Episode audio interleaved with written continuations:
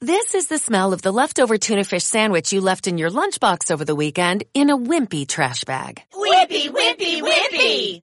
Blech! And this is the smell of that same sandwich in a hefty, ultra strong trash bag. Hefty, hefty, hefty! Ah, smell the difference? Hefty Ultra Strong has Arm & Hammer with continuous odor control, so no matter what's inside your trash, hmm, you can stay one step ahead of stinky. And for bigger jobs, try the superior strength of Hefty Large Black Bags.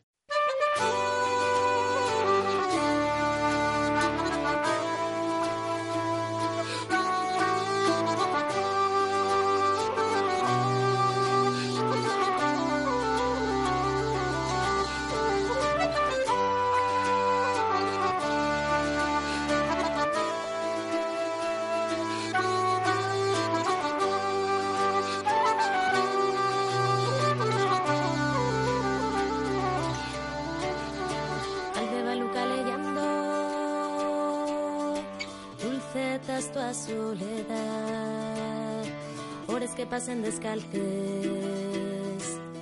Sorrises muertes na ciudad Alborada de algún brano Vives nun tiempo mellor Señalda de unos huellos Güey, mira ese otro color. Promesas eternas, caricos en el alma. Arimes acurruca esas tielles al alba. Sueños de otra vida, forgas en un instante. Y a la rume les cae tú. Nel viento. Última hora que iniciamos en esta buena tarde, vamos a hablar de las mujeres en la historia y hoy vamos a hablar de una de esas mujeres que han hecho historia. eh, bueno, pues para las mujeres y también para la lucha de las mujeres y sus reivindicaciones sociales. Es Simone de Beauvoir, que fue una de las feministas más importantes e inspiradoras del siglo XX eh, y que a pesar de recibir una de haber recibido una educación profundamente católica enfocó su pensamiento hacia la libertad de las mujeres. Formó parte del movimiento por la liberación de la mujer y fue una de las fundadoras de la revista Los Tiempos Modernos. Hablamos de Simone de Beauvoir con alguien que sabe mucho sobre su vida, es Pilar Sánchez Vicente, escritora y documentalista. Pilar, ¿qué tal? Buenas tardes. Buenas tardes. Bienvenida esta buena tarde, Pilar, para hablar de bueno de una de las más grandes, ¿no? Mujeres de, que ha dado eh, la historia y que Yo creo que en, es- en particular la historia del feminismo, ¿no? Hombre, es una, está considerada una de las madres del, del feminismo. De todos modos, no hay que olvidar tampoco que es una filósofa básica del existencialismo. De hecho, muchas veces el existencialismo se le atribuye a, a su pareja, luego hablaremos de, de ellos dos y su relación, eh, cuasi mágica, ¿no? A Sartre. Pero hay quien dice que ella es madre del feminismo y madre también del existencialismo. Aunque luego, ya sabes, precisamente por el machismo imperante se haya llevado la etiqueta. Y es una mujer, como dices, es una escritora y filósofa francesa que es un verdadero referente de lo que se considera la segunda ola del feminismo.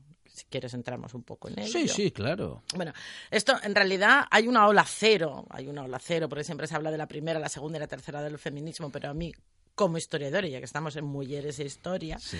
siempre me gusta hablar un poco de la, de la ola cero. La ola cero en realidad viene desde el siglo XV, cuando empiezan a aparecer los, memorial- los memoriales de agravios, o Cristina de Pisan publica su Ciudad de las Mujeres, y ahí básicamente, eh, bueno, pues se dedican a denunciar, evidentemente, las diferencias, eh, de- las diferencias de trato y las diferencias como seres humanos que sufren, los agravios que sufren las mujeres por el hecho de serlo. Luego ya viene el Impé de Gouges, que mm, realiza cuando la Revolución Francesa eh, surge en la Declaración de los Derechos del Hombre y el Ciudadano, ella publica la Declaración de los Derechos de la Mujer y de la Ciudadana. Y después de esto, esto digamos que eso sería la ola cero, lo previo, el basamento de lo que se considera el feminismo.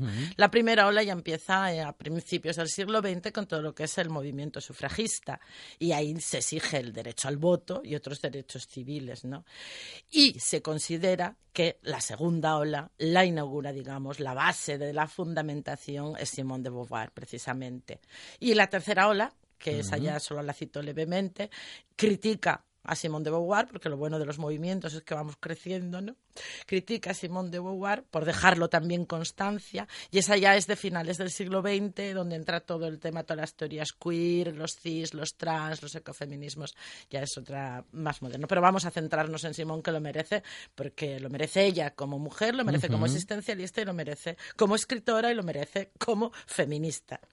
Nada menos que, eh, digamos que una de las que determinó, como acabas de describir, bueno, eh, digamos que la la última o una de las de, de, las últimas olas feministas que eh, bueno que, no, que nos llevan a estos días no y a, claro porque Simón es un producto de su tiempo mm. efectivamente decías antes que mm. había sufrido una educación cristiana formal rígida mm. y sin embargo en aquel momento ella que está viendo por un lado sufriendo esa educación por el otro lado está en un momento en que la sociedad está servida en el mundo de la guerra.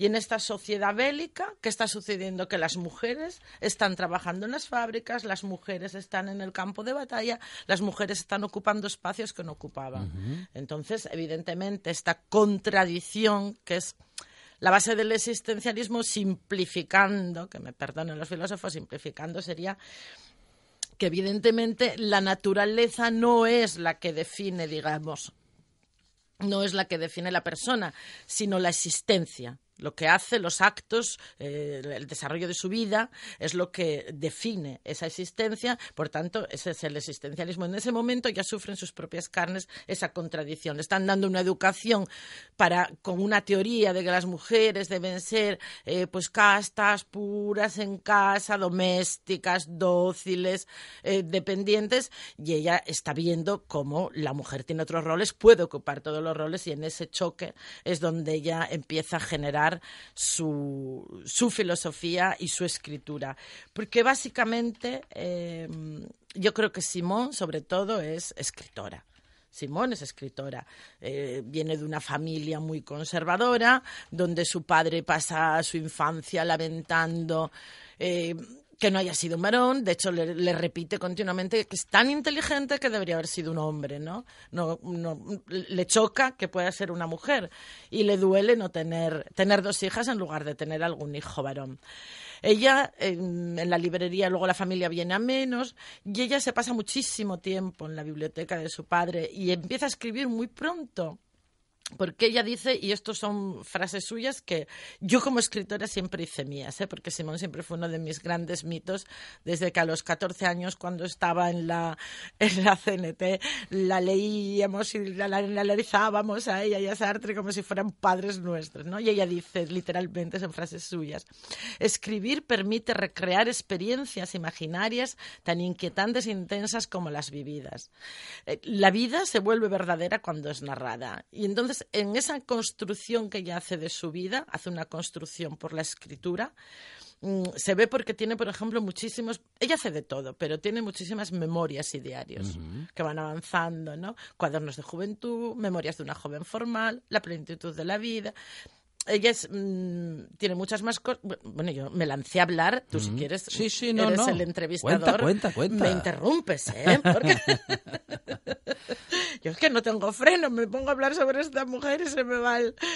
Pero bueno, lo que te decía, eh, bueno, cuento un poco si quieres lo que escribe y luego ya me haces una pregunta. Bueno, pues ella escribe memorias, escribe diarios, que luego nos detendremos en alguno, escribe novelas, con los mandarines gana el famoso premio Goncourt.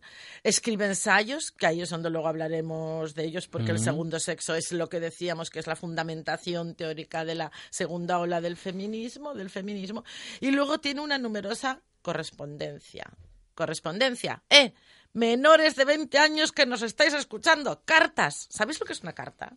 Viene en un sobre y no son billetes de 500, no, tiene un sello, está escrita a mano y dice muchísimas más cosas de lo que cuentas en un correo electrónico y es en este momento la, correspondencia, las cartas que se envía a ella con sus amantes, que tendrá numerosos, con Sartre, que será su pareja de toda la vida.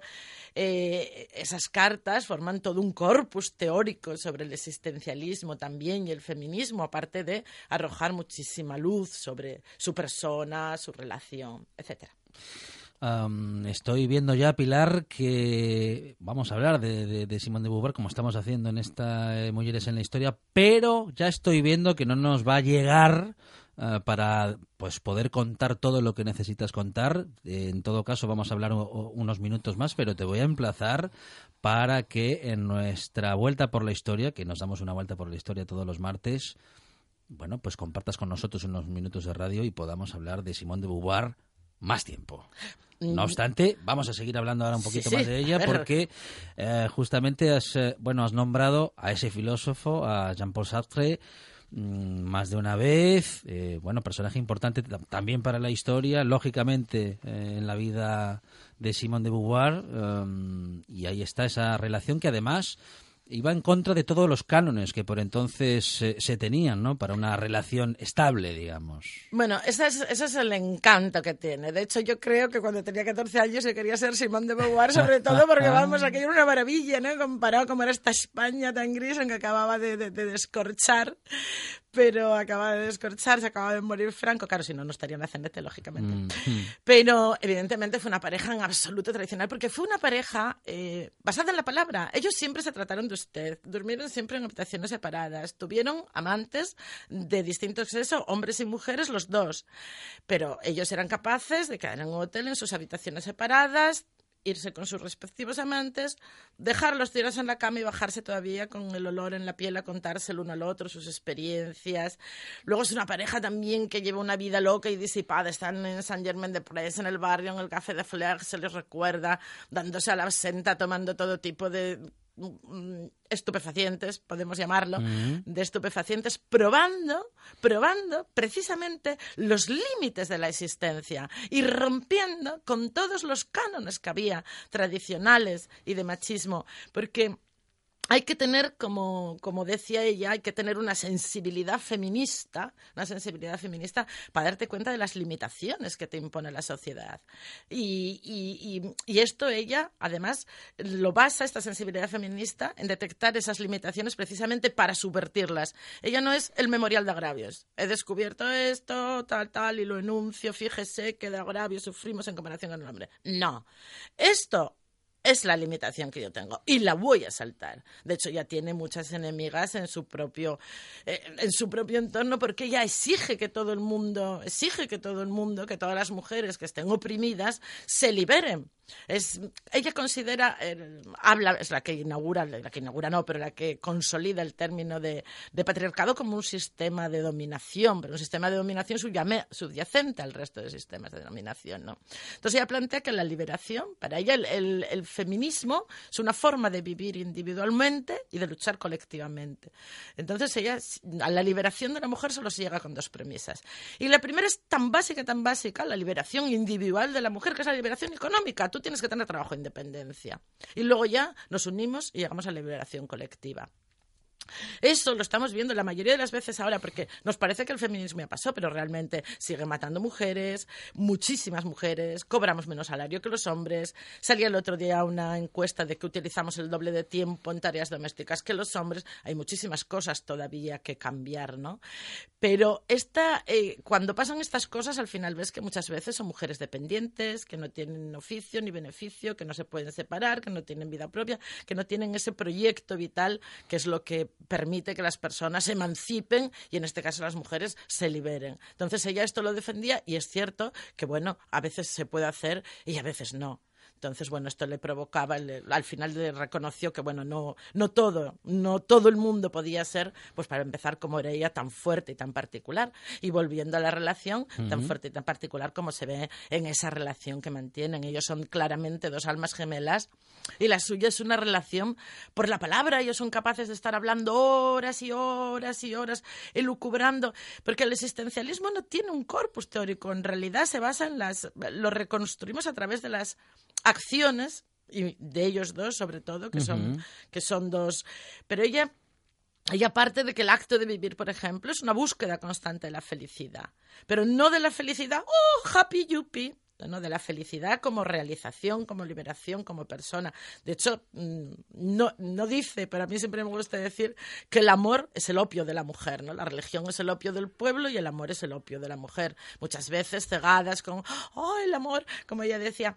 Es que, fijarse si estaremos engañadas, que ahora mismo la que no está casada está esperando estarlo y si no en visos de, o está viuda porque dejó de casarse y el matrimonio parece que es que sigue siendo la, La idea del amor romántico, ¿no? Exacto, Mm, exacto. Es estamos viendo que en los jóvenes concretamente están constituyendo un verdadero problema porque juntas amor romántico, redes sociales y mamma mía lo que tienes. Pero bueno, eso nos da tema, temazo. Ahí sí tenemos temazo del... Am, y aborda muchos temas muy interesantes y relevantes en su obra El segundo sexo. Eh, que, que no sé si es la, la, la más recomendable o la que podemos decir que hay que leer sí o sí, pero Yo bueno, en todo caso... es- Yo perdón, si no Mm, te dejo ni sí, hablar. ¿eh? sí, Como me no, dijiste no. que teníamos poco tiempo. Adelante, adelante. Yo diría que sí, porque de Mm. hecho tienes que darte cuenta que te vas a las manifestaciones feministas y todavía seguimos utilizando en las pancartas frases de Simón. Es la, es la primera mujer que de repente te dice cosas como eh, yo soy muy propia heroína. Quiero decirte que esto es una frase de Mr. Wonderful en una taza para desayunar, pero es realmente... eh, yo hice una pintada con esto en mis años. Ahora ya no me pueden detener que prescribió el delito.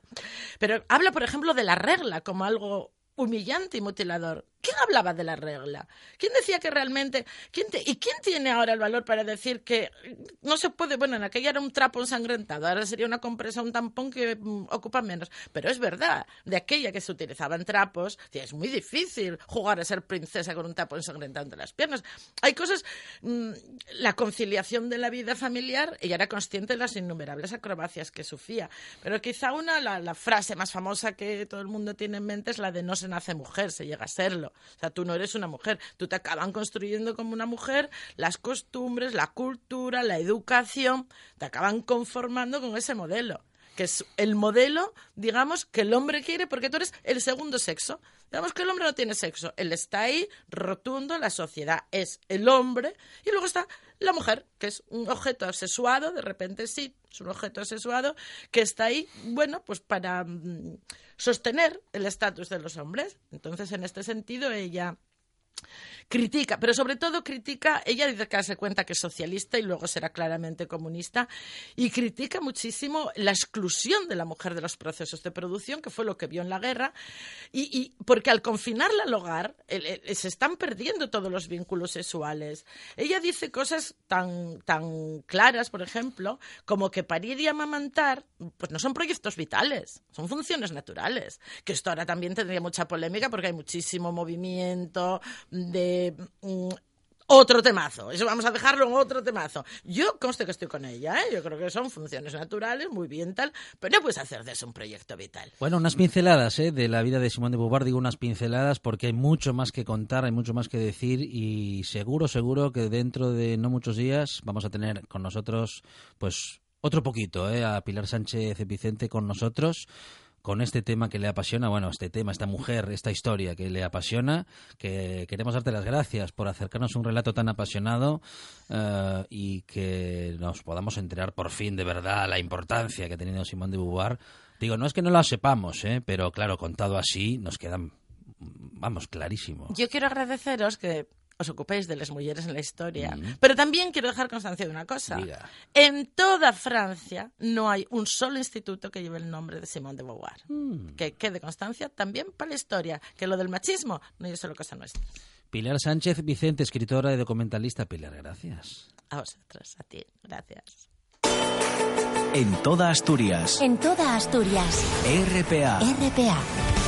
Esta es tu radio. Ya sabe que somos de casa. La buena tarde en RPA.